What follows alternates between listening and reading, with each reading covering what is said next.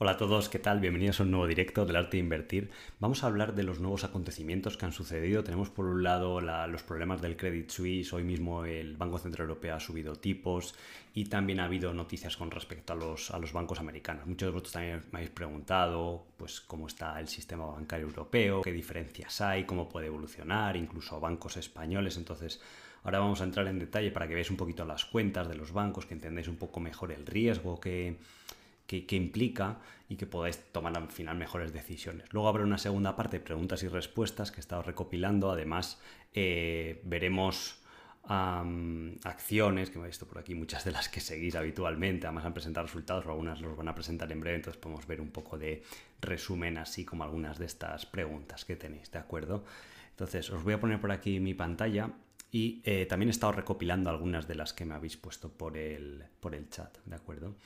Eh, simplemente recordaros que los próximos días se cerrarán las inscripciones para la nueva edición del curso del arte de invertir. Eh, ya sabéis que estamos eh, pues cerrando inscripciones de forma anticipada, con lo cual si queréis hacer la inscripción tenéis el link debajo del, del vídeo, los comentarios o la descripción del vídeo. Y la verdad que yo os invito a que vengáis a formaros, además hay muchas oportunidades en el mercado actual y durante la formación pues os enseñaré a cómo sacar provecho de, de toda la volatilidad que se está moviendo ahora en el mercado. Además, un poco mi especialidad son las compañías medianas, pequeñas y creo que es uno de los segmentos que, que más baratos está en la actualidad o de los que al menos respecto a la media histórica está más barato y donde pienso que cuando se pase un poco el miedo, porque al final se acabará pasando, ahora hablaremos acerca de cómo puede evolucionar la situación, pues creo que emergerán esas empresas, pues igual que el del 2020 a final del 2021 fue de lo que mejor rendimiento dio, pues estamos viviendo una estación eh, similar y lo vamos a simplificar incluso ahora con, con algunas compañías. Así que ya os digo, estamos en las últimas 72 horas y os invito a que no lo demoréis y si estáis pensando y demás, pues eh, cerraremos de, forma anticipada, aunque el curso inicia luego, el 27 de, marzo, para limitar la capacidad de la formación y demás, pues eh, se, le, se limitará esta, las inscripciones, ¿de acuerdo? Entonces, ahora el tema candente es que la crisis bancaria pues, eh, llega a Europa. Primero al principio decían los el Banco Central Europeo y los dirigentes europeos de no, no, esto está contenido en Estados Unidos, en Silicon Valley, pues a los pocos días eh, está, está llegando. De hecho, Credit Suisse inició todo el problema cuando em, avisó de importantes irregularidades en sus reportes financieros y que se iba a retrasar a la hora de publicar las, las, cuentas definitivas. Esto empezó a saltar todas las alarmas entre los clientes, empezó la fuga de depósitos, igual que en eh, Silicon Valley. Entonces, aquí tenéis un poco el, resumen, pero en el cuarto trimestre se retiraron del banco más de 110.000 millones de francos suizos, que más o menos el cambio está uno a uno, con lo cual son 120 billones de dólares. Lo que hizo caer al, Silicon Valley Bank fue una retirada de unos 42 billones en varios días, que era aproximadamente más o menos el 25% de su balance. ¿vale? Para que nos hagamos una idea, en Credit Suisse esto es más salida de capital en porcentaje respecto al total del, del, balance, ¿de acuerdo? Entonces, incluso el chairman o el presidente de Credit Suisse decía, no, bueno, está todo contenido, parece que es algo local y demás, pues no, al final se acabó eh, trasladando. Y, y lo más preocupante es que, a pesar de que en las últimas horas el Banco Central de Suiza ha dicho que le va a ofrecer liquidez, aquí el Swiss National Bank, el SNB, esta línea de crédito de 54 billion, ¿vale? Los credit default swaps del Credit Suisse no se han relajado para nada todavía. Había estado rebotando un poco en bolsa, creo un 15, un 20%, pero no, no se había relajado. Los credit default swaps nos miden cómo de caro es asegurar Em, la deuda de un banco ante una posible quiebra. Entonces, cuanto más sube el precio, nos indica que hay un mayor riesgo.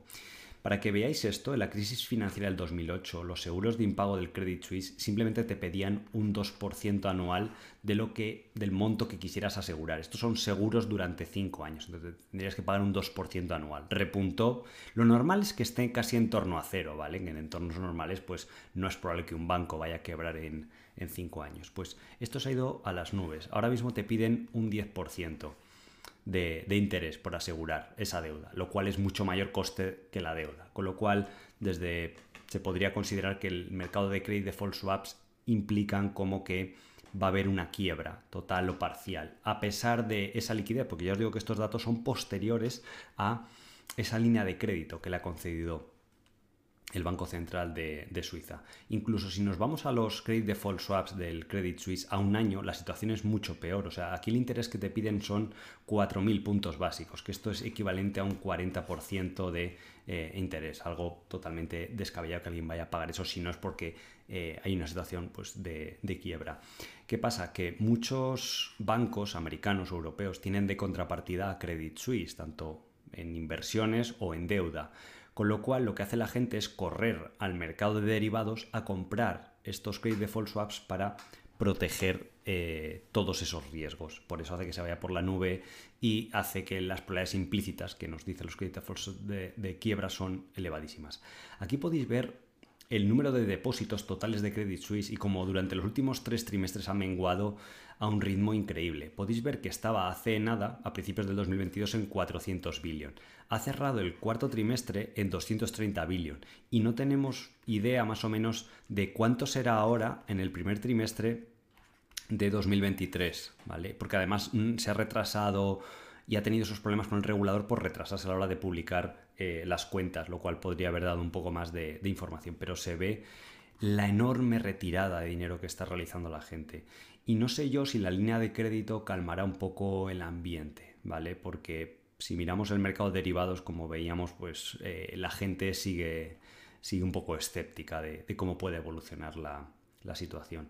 Y de hecho en Estados Unidos, ante la quiebra del Silicon Valley, First Republic era el siguiente que estaba en el, en el ojo de mira y, hoy mismo bajaba un 25% porque estaba evaluando posibilidades de ser vendido a otro banco más grande. Antes de quebrar y que los accionistas pierdan todo, incluso los bonistas también podrían perder, pues antes de que suceda ese, ese escenario, ¿vale? Em, lo que están evaluando es una posible venta de, em, del banco.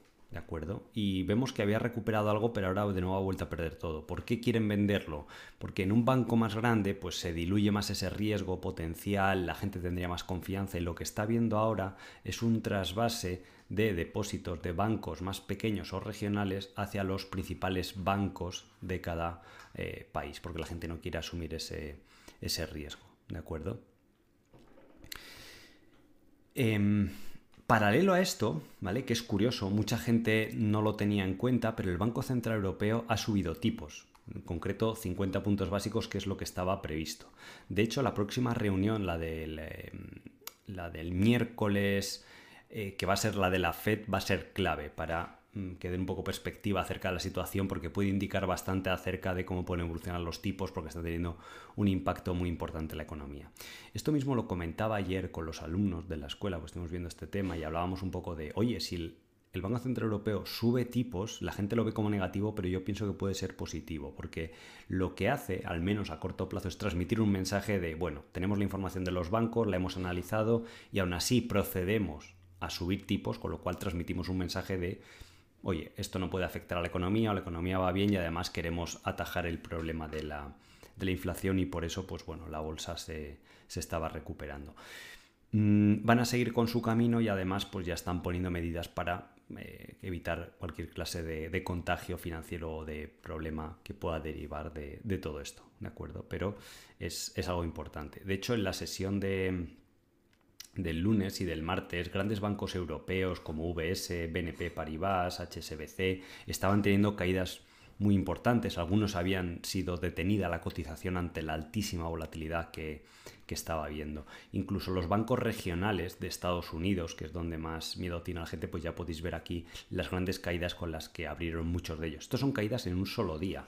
Western Alliance se ha, recuperado bastante desde mínimos, pero Fair Republic abrió con caídas del 74, Customers con el 62, eh, Metropolitan 54, etcétera, ¿vale?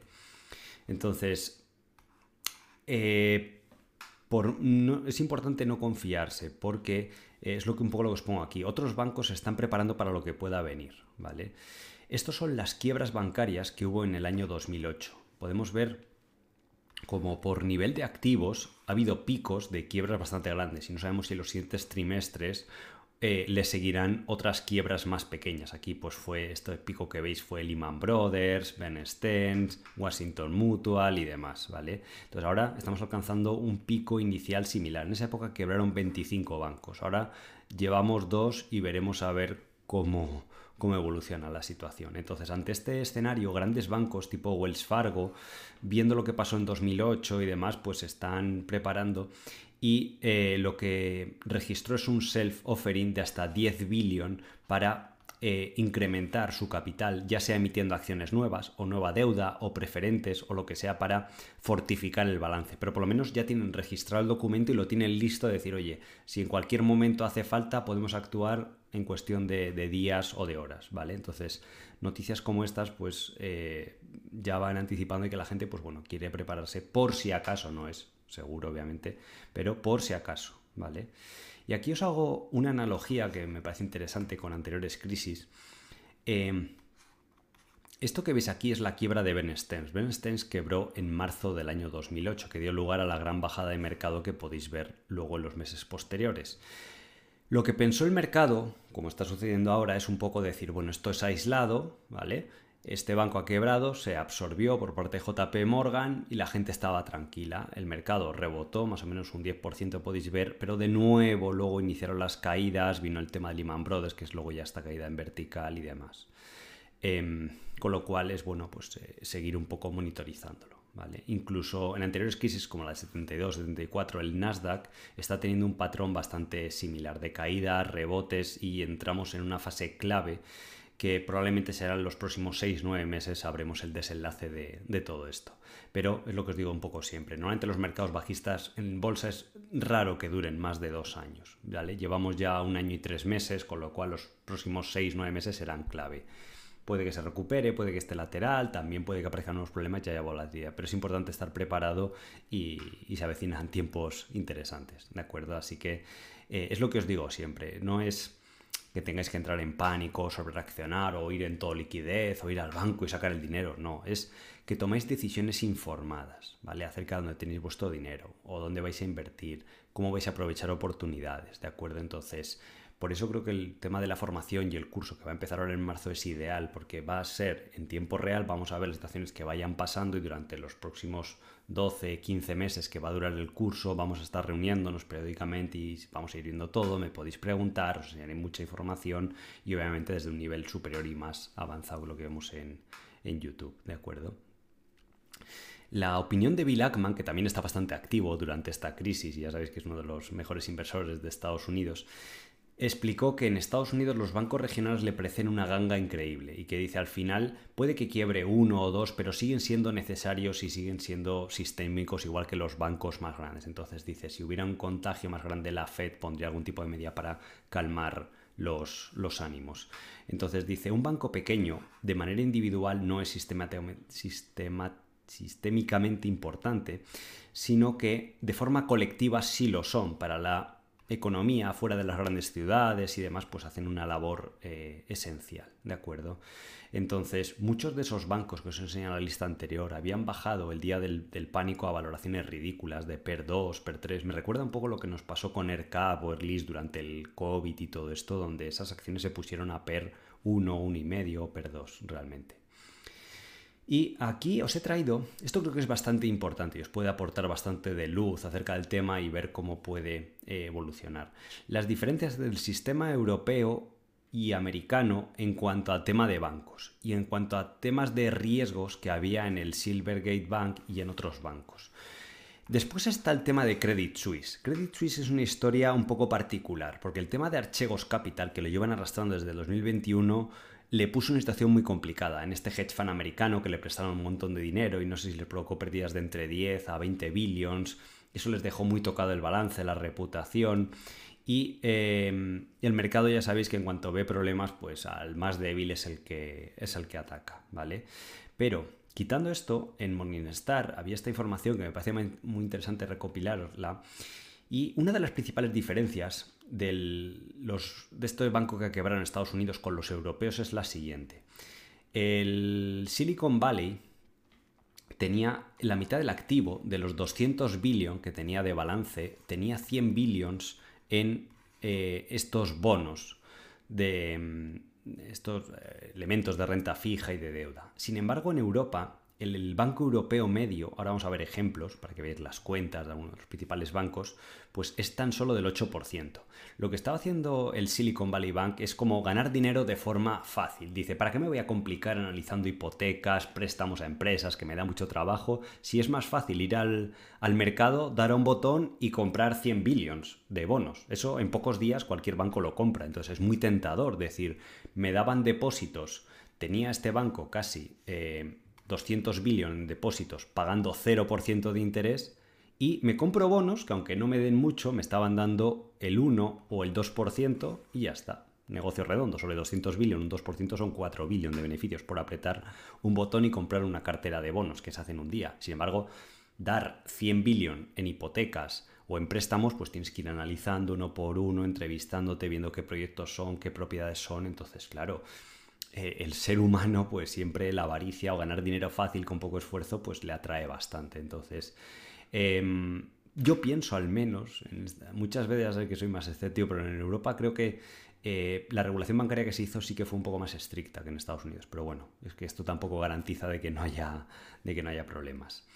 Otro punto importante es el dinero que tienen los bancos depositados a muy corto plazo en los bancos centrales, como os pongo aquí, ¿vale? Entonces, los bancos europeos tienen de media el 14% y el Silicon Valley Bank solo tiene el 7%, que es la mitad. Entonces, esto es clave, porque esto tú lo depositas en el BCE o donde sea y lo puedes rescatar de un día para otro, con lo cual si tienes salidas de depósitos de gente que se pone nerviosa, no confía en el banco, lo que sea, pues le dices enseguida, toma tu dinero y no tengo que vender activos, ni tengo problemas de haber dado préstamos a 30 años y yo no puedo recuperar el dinero de un préstamo que he dado, sino que tengo un montón de dinero ahí parado para esa gente que quiera eventualmente eh, recuperar su dinero y que no cunda el pánico. Pues todo en el negocio bancario es importante la confianza.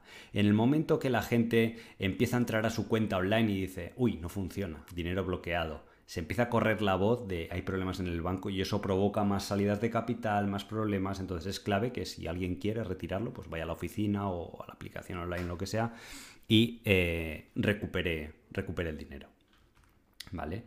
Em, luego tenéis aquí la forma de financiarse. El Silicon Valley Bank solo tenía un 5% de depósitos de clientes minoristas, con lo cual gran parte de esa gente superaba el límite este máximo que estaba asegurado de 250.000 dólares o 100.000 euros aquí en el caso de España, frente a bancos europeos que no tienen tantos clientes de empresas o grandes compañías, sino que el 40% pues son clientes minoristas, que normalmente tienen menos de 100.000 euros, que está un poco garantizado por el gobierno y demás, y eso pues les da eh, tranquilidad, ¿de acuerdo? Entonces son cifras totalmente diferentes. Entonces, ¿qué mejor que esto que traeros a algunos de los bancos más populares, sin duda, en España, en Latinoamérica y probablemente uno de los principales bancos europeos, como es el Santander? Sabéis que es eh, muy seguido y lo que os decía, mi opinión en el pasado era más negativa, pero ahora ha cambiado estos últimos años. Ya han hecho cosas como dejar de hacer el script dividend, han empezado a hacer recompras de acciones reales, y la verdad que, bueno, pues están cambiando el modelo de negocio y también es, bueno alabarlo cuando la gente hace cambios y, pues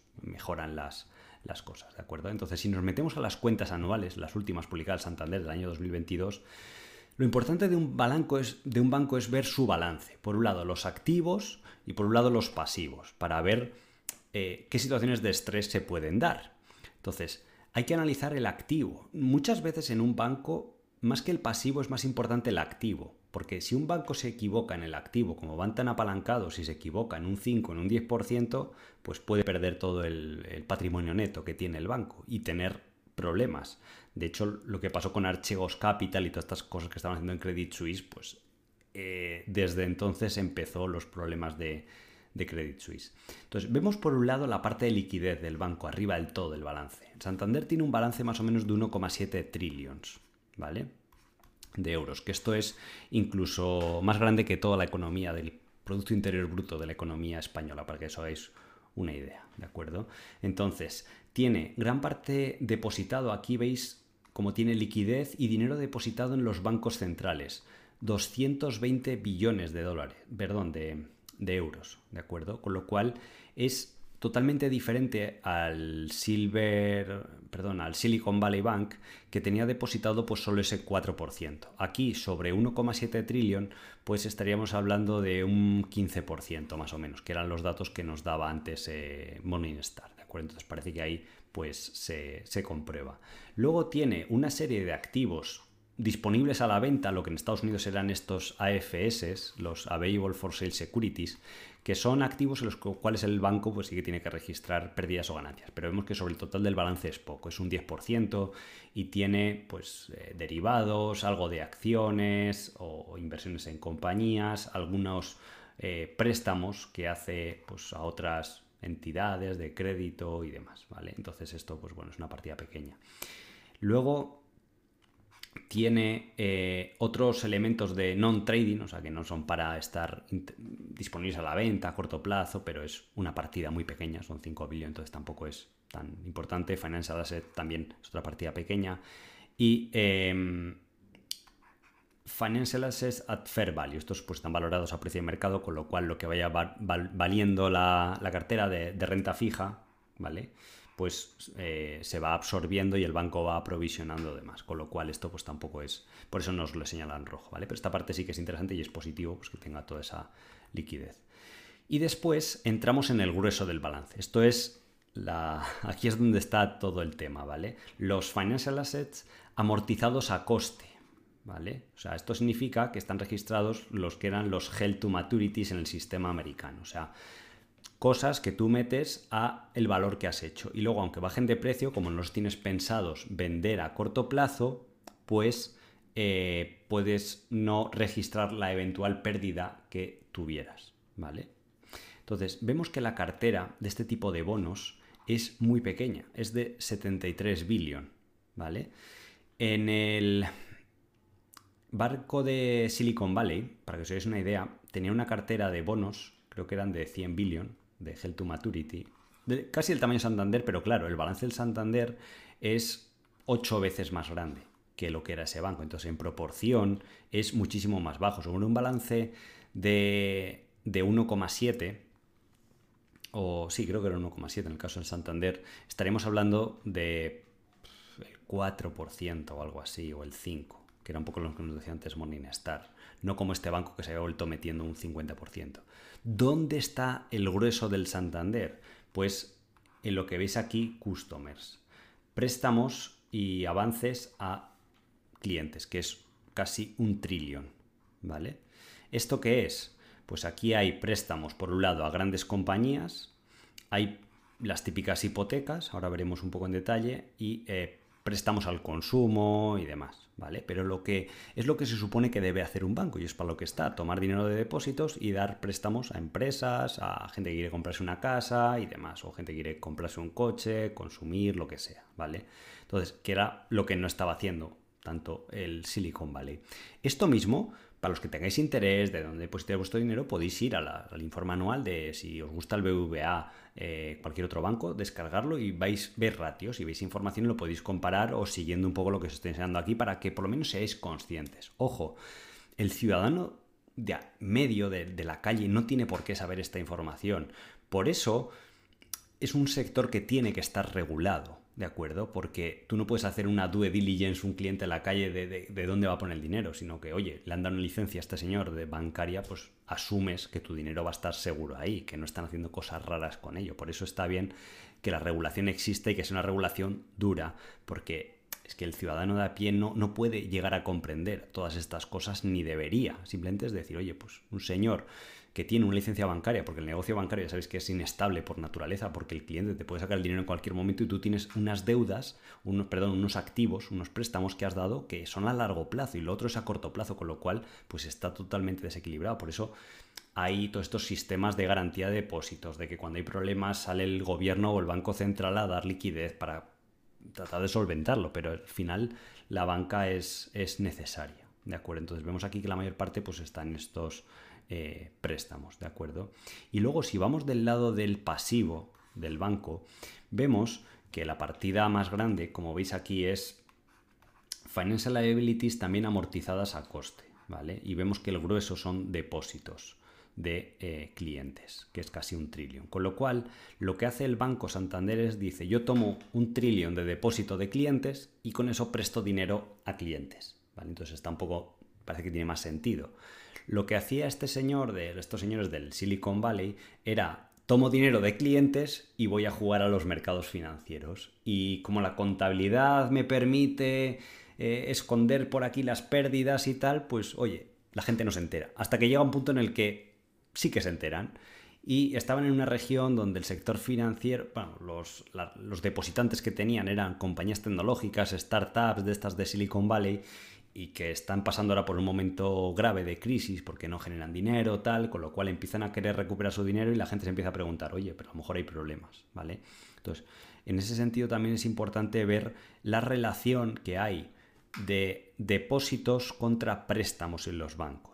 ¿Vale? Para que veáis pues, si es 1 a 1, si es 0,5 y demás. Pues también nos, transmite esa, esa, información. De hecho, si veis a las notas del balance, podéis aprender más acerca de qué están haciendo los bancos, ¿vale? Esto es la nota 21 del Customer Deposits, de quiénes son los señores que depositan dinero en Santander. Pues tenéis, obviamente, la principal región es España, pero luego está Reino Unido, Europa, Em, Latinoamérica y demás, ¿vale? Incluso Estados Unidos, que ya empieza a ser un banco importante. Y cómo em, están los depósitos. Lo ideal, ¿vale? Lo ideal, lo que pasa que ahora es difícil, es que fueran depósitos lo que se llama fixed. Estos son depósitos a plazo fijo. Esto significa que el cliente se ha comprometido contigo a depositarlo a un año, a dos años, a cinco, ¿vale? El típico producto que se vendía. Lo que pasa es que esto ya no existía en los últimos años por la política de tipos cero del banco, pues ¿quién demonios iba a decir te, pongo un plazo fijo a tres años y te voy a dar cero? O incluso te tengo que cobrar dinero. Pues por eso no es tan alta esta partida. Ahora sí que ha ido aumentando porque han subido los tipos y veis aquí cómo ha pasado de 160 billones han recolectado hasta 250 billones. Lo que pasa es que el grueso son cuentas eh, a la vista al momento, o sea, de cuentas current accounts, cuenta corriente o cuentas de, ahorro que te pagan muy poquito dinero, con lo cual esto pues sí que te lo podrían reclamar. Lo que pasa es que estamos hablando de, un balance de depósitos de clientes de 710 billones, ¿vale? La empresa vemos que tenía de liquidez esos 230 en liquidez a muy corto plazo, de un día para otro, incluso 300 billón y demás, que podría recuperar. O sea, prácticamente tendría que ir en manada la gente y retirar, yo qué sé, el 40% del dinero. En el caso de este banco, para que empezase a tener algún tipo de estrés, ¿de acuerdo? Con lo cual es poco probable. En el Silicon Valley lo que pasó es que acudió un 25% de la gente. Eh, bueno, ya habéis visto antes el Credit Suisse, que ha tenido salidas de incluso el 40% y ya han empezado los problemas, ¿vale? Aquí es una cosa totalmente diferente. El problema es que cuando empieza a salir tanto dinero, la gente empieza, allá sí que empiezan a mirar las cuentas de los bancos. Y yo creo que la gente vio las cuentas del Silicon Valley comparado con otros bancos y dijo, ostras, aquí hay cosas problemáticas y eso acelera la salida, ¿de acuerdo? Entonces es importante ver eso. Y luego del lado de los activos, de los secure loans es bueno también ver qué tipos de préstamos está dando el banco porque hoy en día con toda la regulación que hay tenemos mucha información de cómo dan los préstamos porque es importante, o sea, esto es una partida de un trillón, ¿de acuerdo? Y pensad que un banco como Santander tiene una equity de 10 billion, o sea, tiene un buen colchón para absorber, pero es importante que no se equivoquen con todas estas cosas, ¿de acuerdo?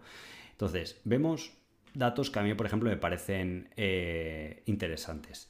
Los préstamos promotores de la construcción, que esto fue lo que causó la crisis bancaria europea o en España, son ya anecdóticos. De un trillón son 20 billones. Esto tiene mucho problema porque si sube los tipos de interés, baja el valor de las propiedades o debería bajar, aunque no nos esté bajando, curiosamente, porque la gente parece que no acepta la realidad, pero debería bajar y ajustarse con el paso del tiempo. En Estados Unidos ya está empezando, pero porque han ido antes con las subidas de tipos. Entonces, esto podría sufrir eh, bastante. Entonces, aquí salen el loan to value de estos préstamos que se dan. Esto es que si tú, por ejemplo, a un promotor le, le das un millón de euros para la compra de un terreno y hacer un edificio, pues esto significa que a lo mejor pues tienes una garantía, ¿vale? Un ratio de apalancamiento de 500.000, ¿vale? Bueno, hagamos una idea y el constructora ha puesto otros 500, ¿vale? Entonces parece que hay bastante colchón o tendría que caer bastante el sector inmobiliario para que tuviera problemas. Pero está bien que esa partida es, es pequeña.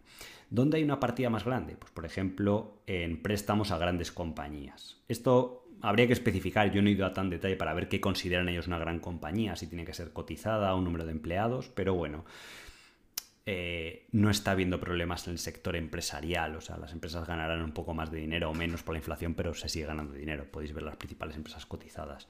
O préstamos a pequeñas empresas y demás, pues bueno, normalmente no, tienden a ser em, demasiado problemáticos. Sí que es verdad que gran parte de estos son sin colateral. O sea, que no hay más garantía adicional que en la propia negocio actividad, ¿vale? con lo cual normalmente son líneas de crédito a corto plazo, eh, factoring, pues, todo este tipo de, actividad que no se considera de un riesgo enorme. Normalmente la, construcción y el property development y demás, pues sí que es, eh, si un banco va muy cargado de esto en relación a los activos, sí que es importante mirarlo con, con cautela. Y vemos que la mayoría de esos 20 billion, 17 tienen algún tipo de colateral que garantiza eso. ¿vale? Y luego vamos al otro grueso, que es los préstamos al households, a las familias y personas, ¿vale?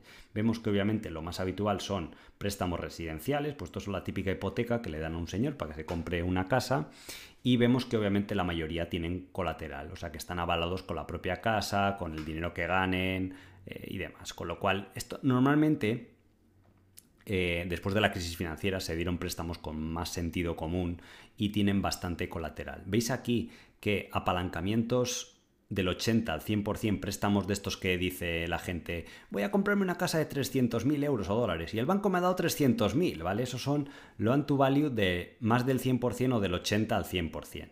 Vemos que esa partida al menos el banco ha sido conservador, ¿vale? Porque cuando hay una corrección inmobiliaria, pues a lo mejor ahora yo estimo que debería ajustarse los precios inmobiliarios a lo mejor un 15, un 20% para la nueva red de tipos de interés, quizás un 30%. De hecho, en la crisis del 2008 en España cayó en torno a un 35-40, ¿vale? Pero es, era totalmente diferente la historia. Ahora, los tipos de interés sí que justifican precios inferiores. Antes me preguntabais por aquí y demás de cuánto podría ser, pues a lo mejor, no sé si un 10, un 15, un 20, pero algún tipo de ajuste. Entonces, ¿qué pasa? Si tú a alguien le has prestado el 100% o incluso el 90% y baja la propiedad un 20%, ya solo tienes de colateral 80 y tú le has prestado 90, con lo cual en ese préstamo estás eh, underwater, que se llama, estás en menos 10. Lo que pasa es que si la gente te sigue pagando la hipoteca, no hay mucho estrés en el mercado laboral, pues bueno, eh, pueden seguir pagando y ya está, la mantienes hasta madurez, que se llama, y listo. Lo interesante es que el grueso de préstamos está aquí, está con un loan to value concedido de entre el 40 hasta un máximo de 80. Yo entiendo que en esta partida aquí de media es 70%, ¿vale? A partir del 70% ya sí que se considera más agresivo ese préstamo, porque en correcciones inmobiliarias históricamente más de un 30 es raro que suceda, ¿vale? Con lo cual, pues en ese sentido está, está bastante eh, amarrado, ¿de acuerdo? Y luego hay préstamos al consumo. Estos son un poco más triquis, pero Aquí pueden haber pues préstamos de eh, automóviles para simplemente pues, tarjetas de crédito, eh, préstamos personales y tal. Aquí sí que es verdad que hay gran parte de ellos sin colateral, sin que haya una propiedad que avale eso o demás, porque estos suelen ser pues eso, tarjetas de crédito o em, préstamos personales, ¿vale? Estos sector sí que le conozco bastante bien y aunque no tenga colateral, normalmente la tasa de morosidad no es tan alta y por el tipo de interés tan alto que se cobra pues justifica el riesgo, con lo cual no debería, ¿vale? dar eh, problemas, salvo que hayan hecho locuras, pero bueno, desde fuera pues parece que no. Luego sí que hay algún otro tipo de colateral, pues eh, gente, pues obviamente todos estos préstamos personales, al menos en España, pues tú, aunque no pongas un colateral de una casa de aval o lo que sea, pues sí que la gente pueden embargar tu sueldo y tus ingresos, ¿de acuerdo? Con eso la gente es bastante cuidadosa a la hora de dejar de pagar ese, ese tipo de cosas, ¿vale? Entonces este sería un poco el resumen de cómo estudiar este tipo de cosas, ¿vale? Para los que os preocupe o queréis aprender o estéis invirtiendo en banca. Y al final es que lo que os digo siempre, aunque no invirtáis en banca, simplemente con ser ciudadano, pues yo tendría interés en cómo funciona el sistema bancario porque vivimos en un sistema capitalista y al final cuantos mm, mejor información tengas o más interés tengas en este tipo de cosas, pues mm, serás un ciudadano más informado y podrás tomar eh, mejores decisiones. Si vas a eh, depositar tu dinero, hacer inversiones, lo que sea, ¿vale? Y que eh, no te dejes llevar solo por los titulares de los periódicos y demás, sino que entiendas un poco cómo funciona y podéis hacer este mismo, podéis informaros de las cuentas de cualquier banco descargando el informe anual, vais, veis las notas para que os amplíen qué es cada una de las partidas, ¿vale? Entonces, ahora lo siguiente que os voy a explicar que está pasando en los bancos es la famosa reflexibilidad de George Soros en estado puro. Es un clásico ejemplo de lo que explica George Soros, y esto es bastante importante. Esta es una de las teorías que a él le hizo ganar más dinero, que explica en un libro muy famoso que se llama La alquimia de las finanzas y que a mí yo cuando lo leí me, me transformó la mente y en ciertos mm, procesos que se dan en las inversiones puede que suceda. Y esta teoría lo que dice a nivel muy básico es lo siguiente, es que el precio en bolsa modifica la realidad de una economía, de un negocio, de un activo, de lo que sea. Normalmente en bolsa la gente, la realidad, modifica el precio en bolsa, ¿vale? Si un banco va bien, pues tiende a subir el precio. Si va creciendo, te paga dividendos y tal, pues el precio en bolsa sube.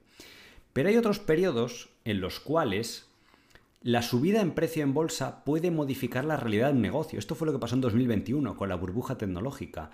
La gente, por la política de tipo cero, empezó a comprar como locos acciones tecnológicas sin beneficios y como subían tanto en bolsa, esas empresas podían emitir acciones muy caras, con lo cual financiaban proyectos en pérdidas para aumentar las ventas. Y como aumentaban más las ventas y la gente en bolsa solo se fijaba en eso, la acción subía más y es este proceso en círculo, este círculo virtuoso que explicaba George Soros. Pero esto también puede ocurrir a la baja, ¿vale? Y él lo que hacía George Soros era aprovechar esos procesos reflexivos para especular al alza o a la baja. Cuando hubo problemas en los bancos griegos, eh, George Soros invirtió a la baja en estos bancos. ¿Por qué? Porque detectó que había un proceso reflexivo. Y es lo que está sucediendo en bancos americanos o europeos. Por eso es muy importante cómo las autoridades y los reguladores gestionen la crisis y cuanto más la dejen propagarse, peor es el problema, porque sucede lo siguiente.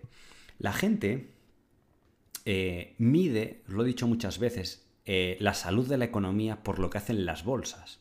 Sí, importa los datos de desempleo, de paro, del PIB y todo esto, pero al final la gente mira el comportamiento, por lo menos en Estados Unidos, del SP500. Para la gente la economía es el SP500. Y cuando sube, la gente se anima, empieza a invertir, se anima al consumo y lo hemos visto los dos primeros meses del año con los datos que han salido porque el SP500 rebotaba. Y en Europa pues sucede más de lo mismo, ¿vale? Entonces, a nivel de bancos, cuando alguien ve una gráfica en bolsa, como estaba pasando en el Silicon Valley Bank, que estaba haciendo así en picado, la gente mira ese gráfico en bolsa y dice, da igual lo que me cuentes, yo veo eso y eso son pérdidas reales y eso es que al banco le pasa algo. Con lo cual yo retiro mi dinero y acaba ocurriendo el típico pánico bancario de que la gente retira su dinero, el banco no tiene, no tiene el dinero para devolvérselo porque lo ha dado en préstamos a otras personas, el dinero de los clientes, con lo cual tiene una pequeña parte y se produce una quiebra bancaria, como se produjo en Silicon Valley. ¿Por qué? Pero todo es desatado por este proceso reflexivo, porque la gente toma como barómetro de la salud de un banco su precio en bolsa. El Banco Popular, cuando quebró en España, estaba a 5 euros y empezó a caer en vertical hasta un euro. ¿Qué hizo la gente? Ir en pánico a retirar todo su dinero. Conclusión, banco que vale 0 euros quebrado. Lo compró, por cierto, el Banco Santander por un euro. No, no un euro por acción, sino por un euro todo el banco. ¿De acuerdo? Entonces, fue lo que pasó. Con lo cual, em, la peor publicidad que puede tener un banco es un precio en picado en bolsa. Porque eso, al ciudadano de a pie de la calle, le empieza a llegar esas noticias, se mete a internet o, le, o lo ve y dice, ah, hay problemas, con lo cual yo tengo mi dinero ahí no está seguro, lo retiro. Es un proceso muy básico, porque los seres humanos somos así de básicos. No os penséis que la gente va a entrar al informe anual del Santander, se le va a descargar y va a decir, oh, eh, no. Si ve problemas en el Silicon Valley, en cualquier otro banco, a nivel de la cotización pasa esto. Y este gráfico muestra este tema de la reflexibilidad, donde eh, el stock price hay un punto de inflexión que empieza a bajar. Sin embargo, los beneficios por acción o la salud financiera, los fundamentales del banco están bien. Pero hay un momento en el que baja tanto y eso acaba afectando la realidad del negocio porque la gente no deposita su dinero, otros bancos no le dan préstamos y acaban sucediendo un montón de cosas desagradables. ¿vale? Y es un claro ejemplo de que muchas veces los mercados, las bolsas modifican la realidad de un sector, de una empresa, de un activo, lo que sea. Y es importante que comprendáis esto para la bolsa, sobre todo para que toméis decisiones más informados y que comprendáis cómo funciona. Es que incluso aunque no invirtéis en bolsa, yo recomendaría que le compartáis este vídeo que queda bastante didáctico para la población o amigos, conocidos que tengáis, familiares, para que entiendan realmente pues qué es un banco, cómo o dónde están depositando su dinero, que analicen bien dónde están depositando el dinero, qué puede suceder y que comprendan pues todo, todo esto, ¿de acuerdo? Según Kyle Bass, que también es otro importante gestor de fondos que se benefició de la famosa crisis subprime en 2008 con la caída de los bancos, comprando CDS y demás, según a él, eh, al Credit Suisse le quedan tres semanas, ¿vale? De hecho, cuando las acciones bajaron un 20% y el Banco Nacional de Suiza pues no quería dar muchas declaraciones, Kyle Bass puso este tweet donde eh, según él, la mejor decisión que podía tomar el banco antes de que la gente siga retirando depósitos, porque, bueno, aunque te hayan dado una línea de liquidez de 54 billón, ¿vale? Pensemos que todavía le quedan depósitos de 200 billón, entonces hay una diferencia importante. No sé si llegarán a retirar todo y tal, pero la gente, pues, no se sabe, son cajas negras, entonces no sabemos ahora mismo en tiempo real qué nivel de salidas de capital está, está habiendo del Credit Suisse. Entonces, lo que él explicaba era que él calcula que tiene tres semanas para intentar vender el banco, igual que lo que ha anunciado ahora, fijaros que se están dando sucesos en cascada de problemas de liquidez retirada, aunque aparece la Fed diciendo que garantizará depósitos, en Fair Republic lo tienen que estar viendo bastante negro desde dentro. Por eso hoy estaba bajando un 25% cuando ha puesto esta nota de prensa de, oye, estamos explorando la idea de vender el banco a una entidad más grande que nos dé más solvencia y donde la gente confíe y intentar salvar algo de dinero.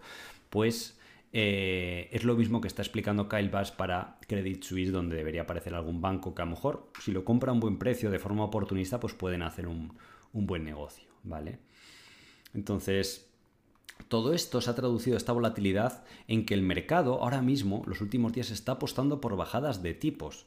Este gráfico que veis aquí de la curva de tipos americana, a lo mejor es un poco difícil de comprender, pero lo que implica es que para final de año eh, la Fed va a bajar tipos en torno al 1% y que ya no va a subir. ¿Qué pasa? Que esta foto era tomada antes de la reunión del Banco Central Europeo de hoy, pero el Banco Central Europeo lo que ha hecho ha sido subir dos subidas de, golpe hasta el 0,5%. Con lo cual me resultaría raro que la próxima semana la Fed, viendo lo que ha hecho el Banco Central Europeo, que las bolsas lo han tomado bien y tal, no suba al menos 0,25. Inicialmente se esperaba incluso 0,50. Yo creo que a lo mejor va a hacer 0,25 y va a transmitir un mensaje de, bueno, hemos subido esto, pero oye, con calma para el futuro y viendo a ver cómo evoluciona esta, esta situación de los bancos y eso seguramente al mercado pues le, le debería eh, gustar. Y al final es curioso, pero todo este tema de la crisis bancaria le está haciendo un favor al tema de la inflación, el problema que había de inflación. Si habéis visto estos últimos días, el petróleo está cayendo en picado, porque la gente sabe que si hay problemas, tal, pues menos crédito, lo que sea, menos crecimiento, menos consumo de petróleo y ha vuelto a niveles de 65 dólares por, por barril que no se veía hace tiempo. Los futuros del gas europeo que estaban tanto en los medios y que hablamos mucho en el canal, pues ya se han normalizado. Están ahora mismo a niveles de 40 o 50, que son casi niveles previos a toda esta crisis de inflación, de electricidad, pues ya no se ve en los medios. De hecho, antes estaba escuchando la reunión del Banco Central Europeo y explicaba un poco de que oye, que esto de la crisis energética ya ha pasado, que todas las ayudas que están dando los gobiernos deberían retirarlas para aliviar el problema de la inflación y dejar de hacer ese estímulo fiscal que están haciendo los, los, bancos, ¿de acuerdo? Entonces, creo que... Eh, vamos a vivir unas semanas interesantes. También ha salido Michael Burry diciendo de eh, un poco así como, bueno, gente, no exageren que esto no va a ser tipo 2008, ¿vale? Porque ha salido bastante rápido las instituciones, especialmente en Estados Unidos, a decir que garantizan todos los depósitos, que si hay que inyectar liquidez se va a inyectar. Y el problema es que en la crisis del 2008 los bancos centrales o las instituciones actuaron muy tarde. Les dejaron demasiado los tiempo a los bancos, empezaron a caer en bolsa, había mucho pánico y eso pues agravó el problema. Entonces ya se ha aprendido a la elección del 2008 y se ha actuado con mucha más eh, decisión y solvencia, lo cual pues eh, ayudará ciertamente a, lo que es este proceso. Mm, aquí me, ponéis que no me escuchabais bien, no sé si, si se escucha bien o vamos, si no me lo podéis eh, confirmar, pero vamos. Em, tengo por aquí eh, las preguntas y respuestas que me habéis puesto antes, ¿vale? luego podemos ver más, si tenéis dudas de, bancos y demás, ¿vale? Y, o dudas en general, ¿de acuerdo? Entonces, bueno, ahora que vamos a ver algunas compañías que me habéis puesto por aquí, ya sabéis que no son recomendaciones de compra ni de venta, que estáis aquí para aprender, que invertir en bolsa, pues ya sabéis que, tiene riesgos y que eh, las opiniones que yo tenga de las compañías pues son subjetivas y algunas de ellas, pues, como ya sabéis, pues están en, Trubal y demás, pero son subjetivas y no tienen por qué cumplirse a futuro. Em, ni tampoco quiero que nadie que vea esto y salga a comprar acciones ni demás. Entonces estuve recopilando eh, algunas de las eh, preguntas que, me habéis hecho y demás y, creo que pueden ser pues también bastante instructivas. Luego también recordad simplemente eso, que estamos ya en las últimas horas para inscripciones y vamos a cerrar de forma anticipada, aunque el curso empiece luego más tarde, pues para eh, limitar un poco y tener tiempo pues de, antes del, inicio del, curso, ¿de acuerdo? Eh, bueno, esto ya lo sabéis, el track record de Trubal, hemos generado una rentabilidad superior al 100%, además cuando vais a venir a formaros, sabéis que estos conocimientos que vais a aprender pues, están probados en el mercado real, y estamos viendo esta crisis del 2022, bueno, aunque se ha alargado el 2023 y no sabemos cuál será el resultado en Truvalio, pero esperamos ser, ser optimistas y ya sabéis que rentabilidad pasada no garantiza eh, rentabilidad futura, pero normalmente las crisis pues, nos han favorecido, hemos mantenido nuestras inversiones, hemos aprovechado cosas interesantes que hay y ahora hablaremos un poco de, de todo esto.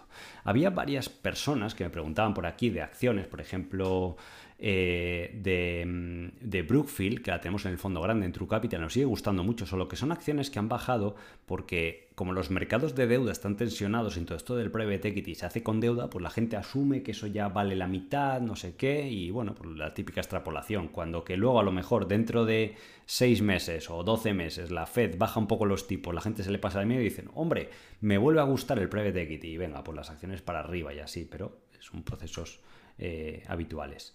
Eh, Eloy preguntaba que eh, dice que se va a hacer quantitative easing, que es lo que está sucediendo ahora es retirar dinero, que o sea, yo no tengo hasta tan claro de que vayan a hacer esto, ¿vale? Si lo hicieran, pues obviamente es alcista para las acciones y normalmente lateral o bajista para los bonos, porque primero se cancela la recesión o debería fomentar un poco la, o estimular la economía. A largo plazo ya sabéis que luego genera inflación y demás, ¿vale?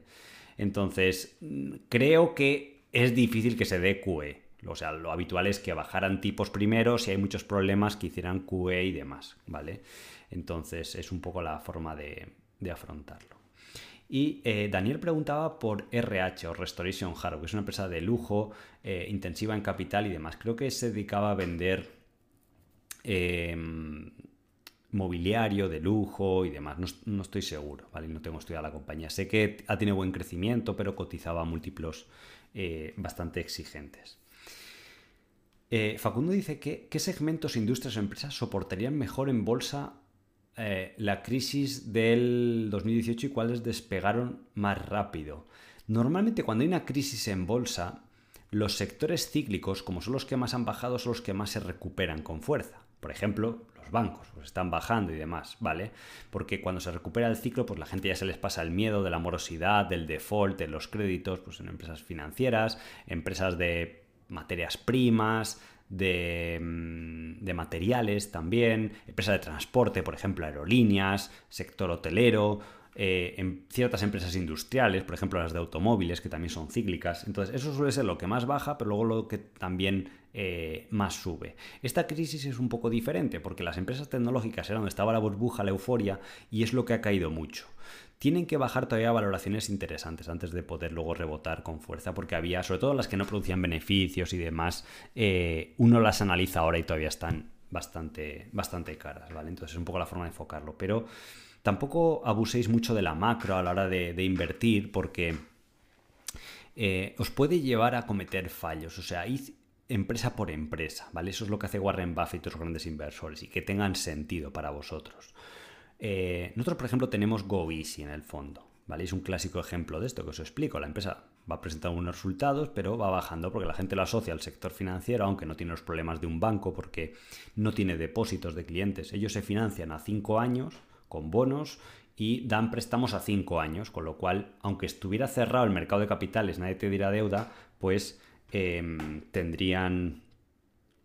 Em, tendrían liquidez, ¿vale? Para, afrontar esos cinco años, con lo cual es diferente. Por aquí me estaba avisando por WhatsApp mi, compañero Borja, que decía, Fer Republic ya no baja, ahora está subiendo, ¿vale? Pues nos da una idea de la volatilidad que está, que está viendo en el mercado, ¿de acuerdo?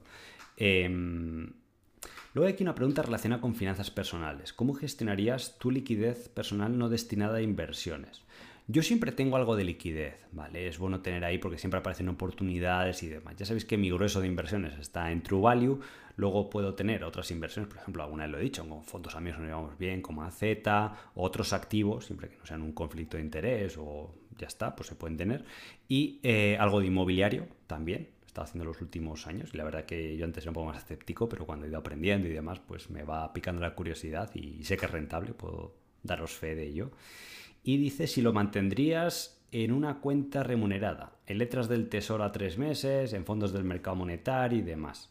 Eh, ya os digo que tampoco es que vaya a cundir el pánico con el tema de los depósitos y demás. Yo siempre prefiero bancos grandes, porque ya habéis visto lo que ha pasado en Estados Unidos, que no es que los bancos grandes tengan salidas de depósitos, JP Morgan y grandes bancos están teniendo entradas, ¿vale? Pero ahora que las, las letras del tesoro y tal dan algo de rentabilidad hace años, ¿no? Pero es que ahora, pues tú pones una letra y aunque quiebre el banco donde tienes depositado el dinero, perdón, la letra, pues tú, tú, estás a salvo porque tu contrapartida es el gobierno. Entonces, bueno, pues por esperar hasta que encuentres algo, si aparece, te pagan un 2 o un 3% anual, pues está bien, pero tampoco lo toméis esto como consejo financiero, ¿vale? es lo que, es lo que yo haría, como yo lo enfocaría, ¿vale? Eh, Propel Holdings es como dice Daniel aquí, Mother Group ya hemos hablado, esta empresa fue eh, bastante bien, la vimos en la escuela con los alumnos y demás para aprender acerca del sector de mantenimientos industriales dentro del sector de minería y demás. Propel es como un Go Easy pero digital. El problema de las fintech es que son más cajas negras y tiene poco historial en bolsa. O sea, yo al menos, em, lo explico alguna vez a los partícipes de True Value, no invertimos en compañías financieras que no tengan mucho historial, ¿vale? Y que los insiders tengan mucho dinero invertido en la compañía, ¿vale? En el Silicon Valley Bank eh, sí que cumplía el requisito de que llevase mucho tiempo invirtiendo, pero los insiders no tenían todo su patrimonio ahí. Si tú hubieras tenido todo tu patrimonio invertido y gestionas el Silicon Valley Bank, pues eh, no cometerías lo, que hicieron con el balance. ¿Vale? Y pues porque te estás jugando tu propio dinero. Y, pero como no era suyo, querían ganar bonus, las acciones habían subido hasta las nubes en 2021, pues estaban ganando mucho dinero. Entonces eso es clave. Y en compañías como S&U o GoEasy, pues no hemos tenido ninguna clase de problemas. De hecho, incluso S&U, como está conservador, eh, no, ha bajado en esta crisis financiera, que la mayoría de compañías financieras han bajado, ¿vale? Entonces, pues bueno, en ese sentido estamos ahí... Eh, bastante, bastante tranquilos.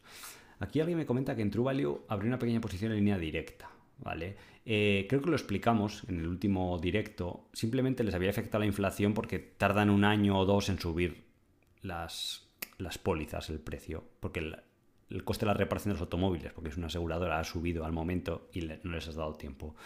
Con los últimos datos que hay sí que han empezado a subir los precios, con lo cual hasta que se ajuste pasó un poco lo mismo que por ejemplo en cuando hicimos lo de Vidrala, que había un desajuste entre el tiempo que tardaban en subir los precios a los clientes y cómo había subido de rápido la electricidad en Europa. Pues encima ya la electricidad ha bajado muchísimo y han subido precios. A lo mejor los precios incluso puede que los bajen algo, pero eso les ayudará de cara al margen. Por eso pues han remontado un 50% las acciones. entonces línea directa está en mínimos. Si vuelve a ganar 10 céntimos o 11, pues es un PER de 8 cuando estas compañías normalmente cotizan de PER 15 a PER 20 porque son compañías financieras pero no tienen deuda, luego lo que tienen invertido son en letras a, un año, a muy corto plazo, no asumen esos riesgos, no tienen depósitos de la gente, entonces tampoco tiene es una deuda anecdótica lo que pueden tener. Eh, sí que hay una familia incentivada a gestionarlo y bueno, pues se han juntado una serie de factores y nosotros lo vemos a largo plazo, ¿vale? Em, ¿Podrías comentar sobre el tema de la bajada de capital del Santander? Sí, eh, creo que han amortizado acciones que habían recomprado, pero bueno, eso no, no afecta, ¿vale? No sé si es que ha salido los titulares, pero no es, no es relevante.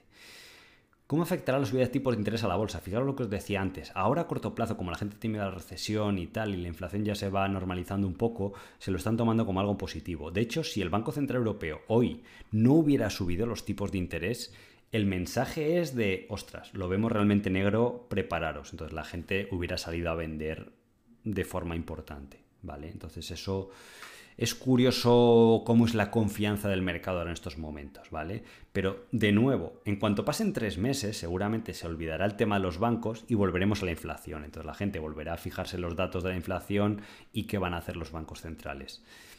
Yo no sé hasta qué punto tendrán que subirles, es difícil estimarlo, para ver si realmente la empiezan a controlar. Porque los datos que están saliendo mes sobre mes de inflación en Estados Unidos están siendo tipo 0,5, 0,4, que son altos. O sea, eso indica que a un año todavía la inflación va a ser del 5%. Entonces, es que está, o te lo dicen los mayores expertos en macroeconomía, para bajar la inflación el tipo de interés tiene que subir por encima de cómo esté la inflación. Si está al 5 tienes que subir los tipos al 6 o al 7 para calmar los ánimos. Y todavía no estamos viendo eso, que los tipos hayan subido por encima de cómo esté la inflación. Y se produzca un entorno de rendimientos reales positivos, que se llaman, no negativos como estamos viendo ahora. ¿Vale? Entonces, yo creo, y lo vimos la semana pasada y anteriores con David Enjo y otros grandes inversores que hablaban de que, ojo, que la gente está diciendo, no, tipos de interés al 5, especialmente en Europa, y se pueden ir al 6 o al 7. Entonces yo creo que sobre pues acciones obviamente tienen el efecto, aunque ya ha habido una bajada importante en small caps o en el Nasdaq y tal del 20 o casi el 30%. Pero es lo que os digo, me sorprende. El otro día veía datos de eh, la vivienda lateral, el precio, no han bajado las transacciones, de hecho récord, pues la gente en Estados Unidos ya sí que se está viendo, ¿vale? Sobre el sector inmobiliario. ¿Qué datos cuantitativos y cualitativos hay que mirar para cuando una empresa presenta resultados, que por cierto ha presentado hoy algunas de las nuestras de Premium Branch y demás, ahora eh, veremos. Em, esto es precisamente lo que vemos en los cursos, sobre todo en la segunda parte de formación continua. De hecho, ayer mismo estuvimos haciendo clase viendo pues, resultados de compañías para que comprendáis en qué fijarnos para aprender a tomar decisiones, cómo afecta eso al valor intrínseco de una acción. ¿vale? Luego la bolsa hará lo que quiera, pero eso te da oportunidades de comprar, vender y demás. ¿vale?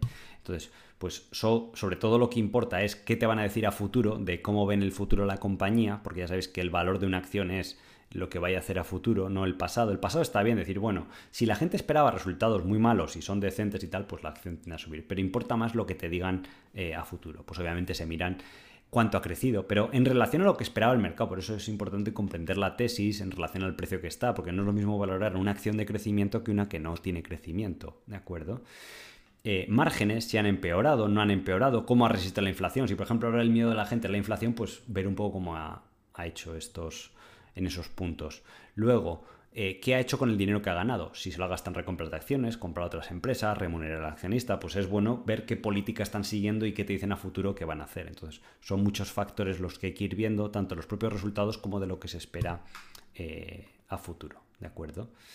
Y ahora vamos a ver algunas compañías y simplemente eso, recordaros que estamos ya en las últimas horas de las inscripciones, los próximos días ya se cerrarán, las próximas 72 horas las inscripciones, entonces tenéis ahí un poco de plazo que hemos eh, dado. Y em, enseguida vamos a comenzar los, el, curso, la única convocatoria que hay de momento eh, planificada para, este año. ¿De acuerdo? Entonces, yo tengo bastantes ganas de empezar, tengo bastantes sorpresas y creo que, va a estar eh, interesante todo lo que vais a ver, sobre todo porque ahora estamos viendo un momento pues, más de, de, oportunidades en el mercado, de volatilidad y demás. Bueno, además aquí estáis viendo hoy la tremenda subida que lleva el SP500, 1,7, eh, el Nasdaq 2,3. Y fijaros lo que os decía del Fair Republic, es curioso, como ha empezado bajando un 25% y ahora se ha dado la vuelta, ahora va en más 21, eh, para que hagáis una idea. Entonces, muy importante comprender el tema de los mercados, lo que os decía de tipos de interés y demás y de cómo eh, funcionan los mensajes que a partir de ahora pues vayan, vayan lanzando, ¿vale?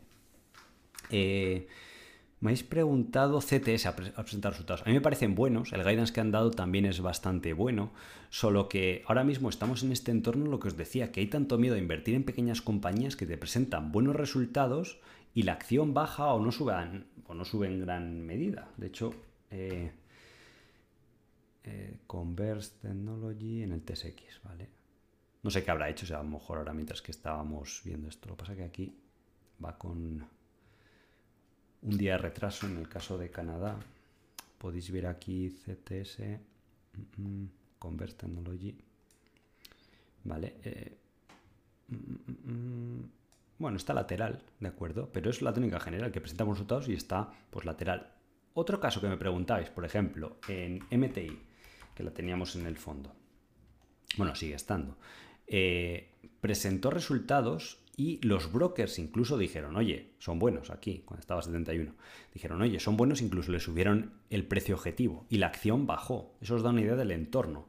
Y además, la gente no se fijó, porque la empresa, como es tan conservadora, no lo puso, pero hicieron un crecimiento orgánico del 3 o el 4%, que la gente tenía miedo a esto. Solo que lo dijeron en el conference call y hay que leerlo.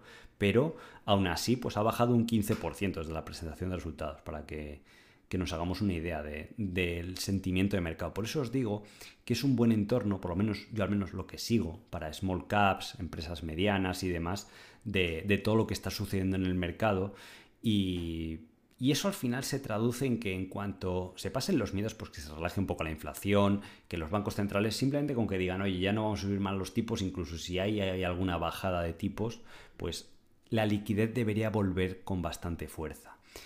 Una cosa que explicaba el otro día también que hablábamos con los eh, partícipes por ejemplo, en compañías como Newlat, que mm, han solventado bastante bien el problema. Creo que presentan resultados a, la hora de invertir el...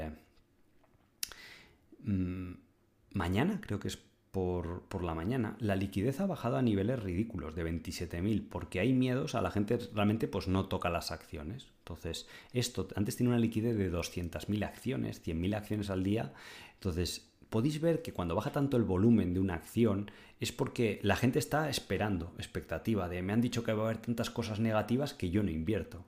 Entonces, claro, cuando hay volúmenes tan pequeños de 15.000 acciones y demás, con que alguien venda o un fondo tenga salidas de partícipes y decida vender, ese fondo, ese 1% de los accionistas, determina el precio en bolsa.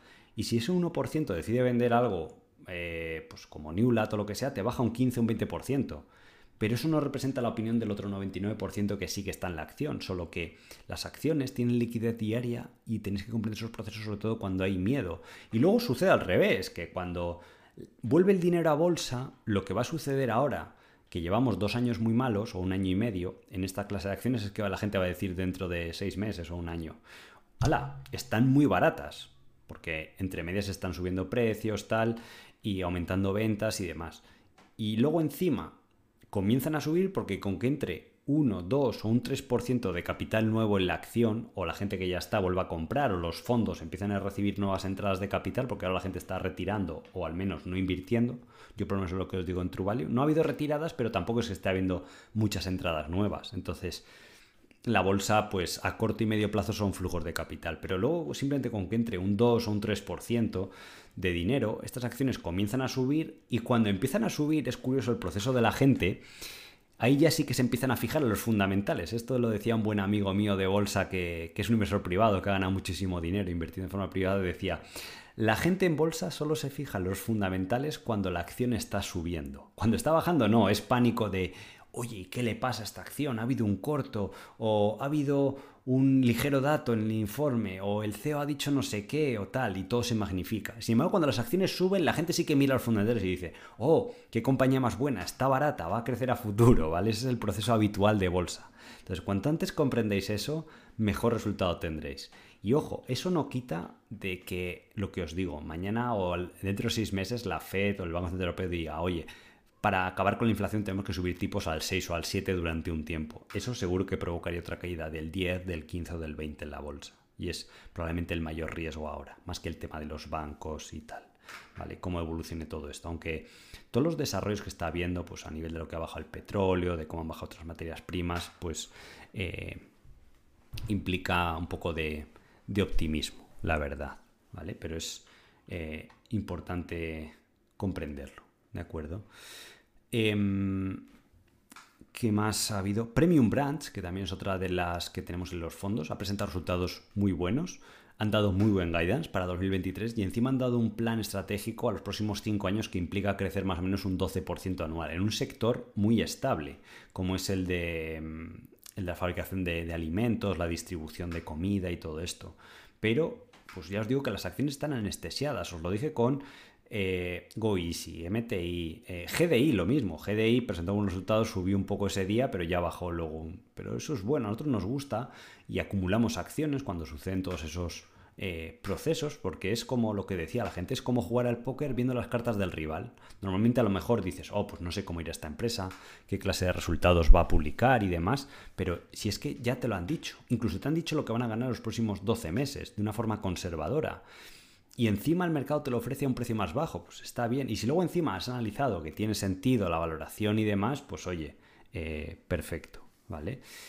Otra acción que estaba últimamente estos días en boga era mm, Occidental Petroleum, porque Warren Buffett había vuelto a acumular con las bajadas, ¿vale? Pues él sigue teniendo esta visión alcista, el petróleo y demás, y, acumuló otros 500 millones de dólares en, acciones de Occidental, ¿vale?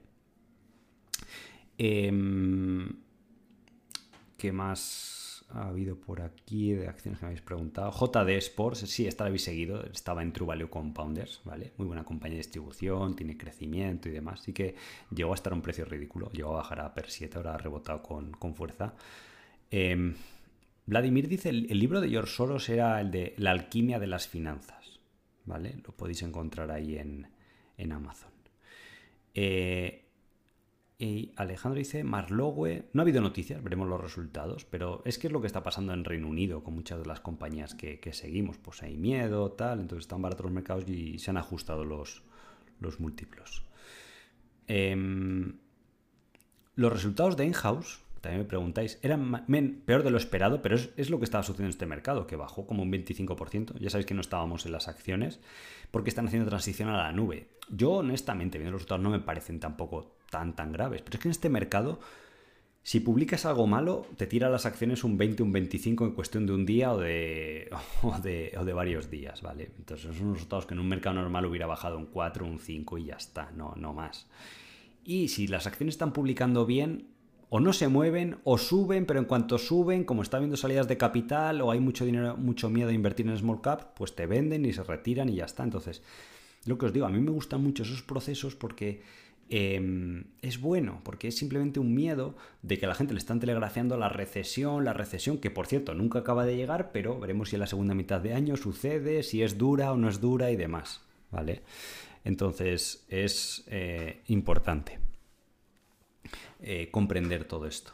Eh, en las preguntas que me habéis enviado también estaba United Health, ¿vale? Esta también es otra mítica que tenemos en True Capital, que me habéis oído hablar bastante en True, es el típico compounder de estar ahí tranquilo. En True Capital compramos cuando estaba por aquí a 300 o algo así. Entonces, bueno, el sector de salud y ha corregido algo. Sí que es verdad que la valoración pues había ido casi al rango alto que suele estar, pero es impresionante. La compañía es un sector súper predecible y demás, con lo cual em, no tampoco tiene eh, mucha dificultad ni ha habido mayor problema. Reg 1V, ¿qué es esto que tanto me lo ponéis por aquí? Es lo que os digo, tampoco pongáis el, ticker muchas veces, ¿vale? Sino para que todos los compañeros pues, puedan preguntar y tal. ¿Y esto qué es? Revenio. Diagnosis, detección. Vale, es una compañía de equipamiento médico, por lo que entiendo. ¿Vale? Que esto normalmente pues, la gente lo valora a múltiplos altos. Entonces la compañía veo que ha tenido un crecimiento espectacular.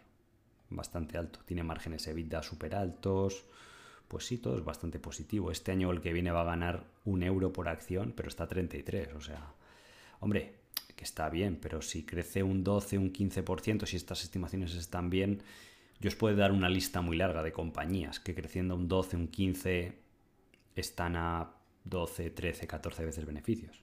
Mismamente en el fondo tenemos Savaria, que es equipamiento médico. Obviamente no tiene los mismos márgenes que esto.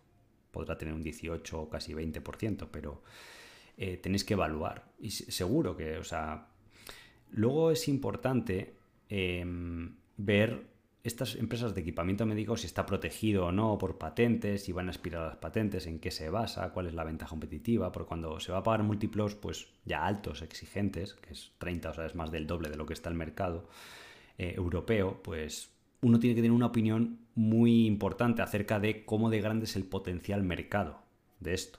O sea, si tiene para seguir creciendo al 15 y, y el equipamiento médico es bueno porque es un sector estable, predecible, alto retorno sobre capital invertido. No sé si la compañía tiene deuda o no, no tiene deuda. Bueno, es lo habitual en estas empresas. ¿Vale? Entonces, es investigar quién es el competidor de esto, por qué la empresa tiene esas eh, ventajas, qué es, qué es lo que hacen. En, en quiénes somos podéis entrar y ver los, los productos de la compañía.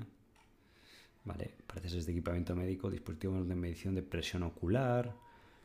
Mm, o sea, seguro que parece interesante. Si además está teniendo ese crecimiento es porque está siendo demandado y aporta algo positivo. ¿Vale? Eh, el campo visual. Bueno, aquí seguro que hay alguien del sector que, comprende esto y sabe si, esto es lo mejor o quién son los competidores. Pues es bueno investigar todo eso, ¿vale? que tampoco no es, es un nicho de mercado muy específico. Sí que entiendo la filosofía del mercado, pero por los números están bien. ¿vale? Luego es que digáis, oye, pues yo la modelo a 5 años y crees que crece un 15% y qué múltiplo puede tener. Pues hombre, 34, si me dices, oye, esto está a 15, pues está, es diferente a 34, ¿vale?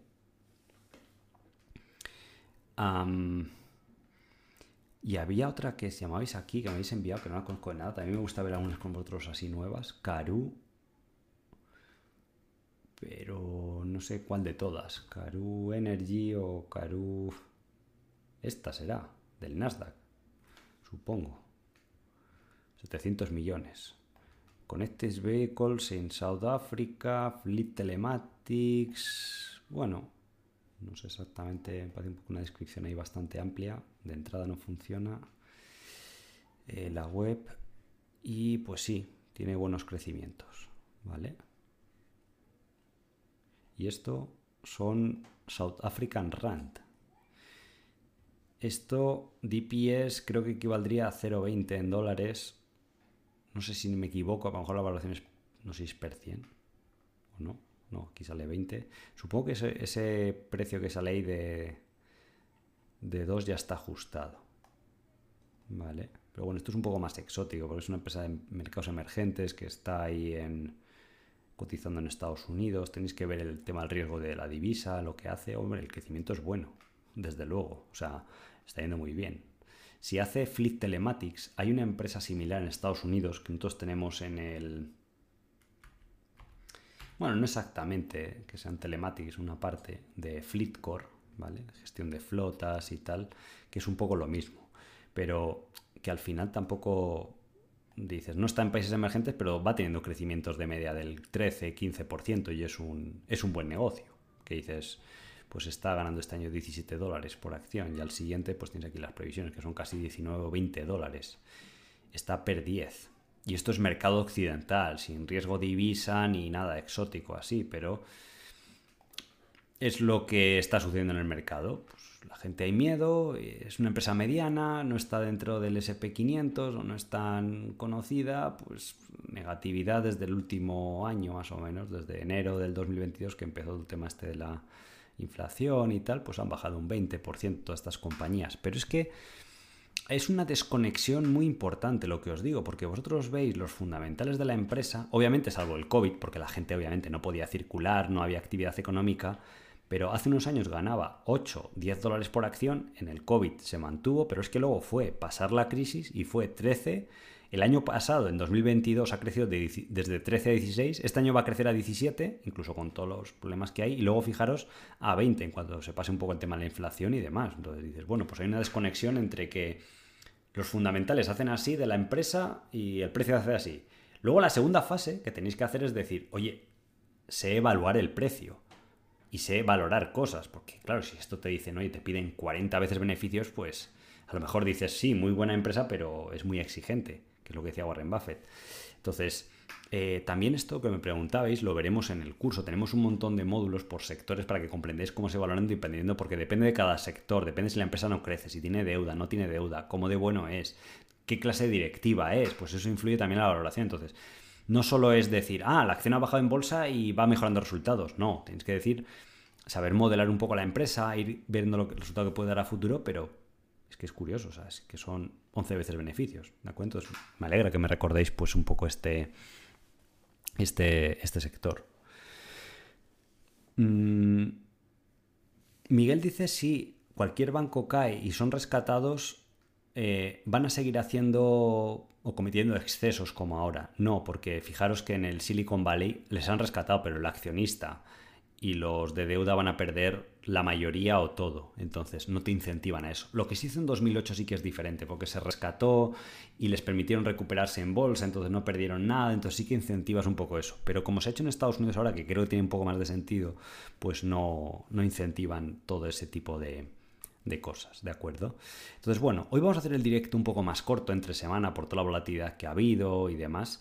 Y espero que os haya gustado. Si os ha gustado este formato de preguntas y respuestas, porque puse un mensaje ahí en Twitter, si me seguís, pues de, oye, enviadme dudas y tal, lo, lo, veremos, ¿de acuerdo?